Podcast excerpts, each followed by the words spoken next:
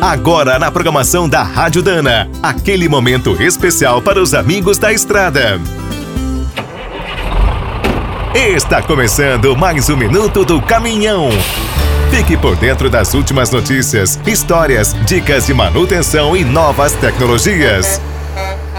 Hoje vamos contar a história de outro gigante norte-americano que cruzou as nossas estradas. Você se lembra do International 9800? Depois de retornar ao Brasil em 1998, numa parceria com a Agrale, a tradicional marca de caminhões apostou no modelo cara chata. Lançado em 88, o 9800 perdia espaço nos Estados Unidos para os narigudos. Aqui, ao contrário, as cabines avançadas estavam em alta. Numa estratégia ousada, a empresa transferiu a produção para cá. O plano era abastecer o mercado nacional e muitos outros países. Quando foi apresentado aos brasileiros em 22 de maio de 2000, o 9800 impressionou. Era grande, confortável, potente e robusto.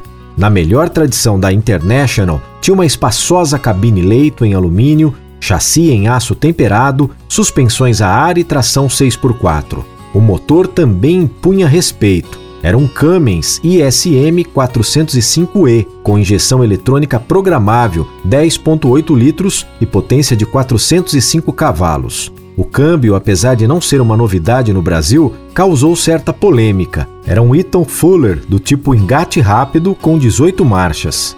Nos anos seguintes, o 9800 ganhou uma frente mais moderna, novos motores e câmbios, mas apesar das melhorias, saiu de linha em 2016. Quer saber mais sobre o mundo dos pesados? Visite minutodocaminhão.com.br. Aqui todo dia tem novidade para você. O Minuto do Caminhão é um oferecimento de Spicer e Álvaros. Desde 1947, uma dupla imbatível em componentes de transmissão, suspensão e direção. Comemore com a gente. Dana, 75 anos de Brasil. Agora o Minuto do Caminhão também está no app Cargo, o aplicativo com tudo o que o caminhoneiro precisa fretes, peças, classificados, financiamentos, seguros, promoções e muito mais. Você precisa conhecer. Visite o site appcargo.com.br ou instale direto na loja de aplicativos do seu celular. Com o app Cargo na boleia, você fatura mais e roda tranquilo. E quem é do trecho já sabe, para ficar bem informado, a Rádio Dana é sempre a melhor sintonia.